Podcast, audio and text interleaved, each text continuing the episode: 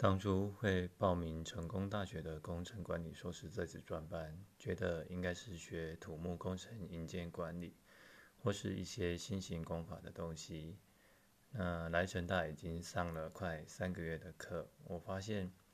只学习与自己本职相关管理作业的这个想法，有点局限了自己。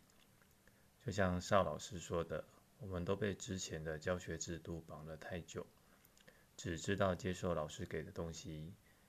真正问自己想学什么，或是要自己去安排学习进度时，真的会显得有点惊慌失措，还有无助感。那这三个月，我修了统计、系统管理的课程，听了几堂专题演讲，在课堂上听着来自不同领域同学的分享工作经验，演讲的讲师分享人生体验。我这时才会突然想到，说我是成大的学生，我来专班应该要学着放开自己，去学习不同领域的新知识，改变一下自己学习态度，享受成大硕专班学习的乐趣。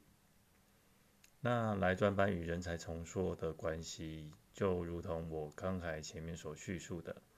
上了这些课，我才知道什么是智慧科技与永续生活的关联性。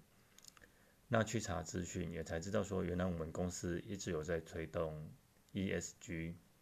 参加了未来思考的工作坊，我才知道自己的目标是什么，不再只是瞎忙，会更有效率的去规划自己的未来。好像很多很多的现在才知道，都一一浮现了。也许在专班完成硕士学位后，我也开始慢慢的培养出我的第二或者是第三专长了。